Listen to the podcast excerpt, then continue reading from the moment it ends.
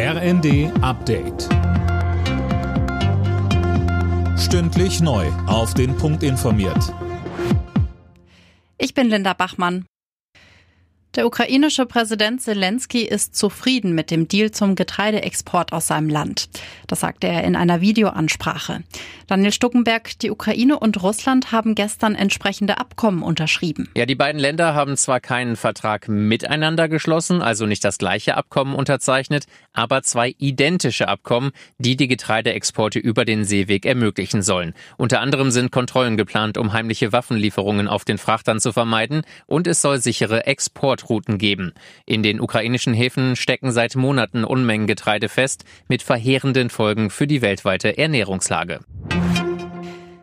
Die Rettung für Juniper steht. Die Bundesregierung übernimmt 30 Prozent der Firmenanteile des Energiekonzerns, der durch die Gaskrise tief in die roten Zahlen gerutscht ist.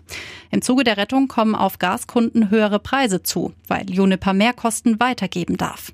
Darauf wiederum will die Bundesregierung mit weiteren Entlastungen für die Bürger reagieren. Unter anderem mit einer großen Wohngeldreform. Kanzler Scholz verspricht. You'll never walk alone. Wir werden das tun, was erforderlich ist und so lange, wie das notwendig ist.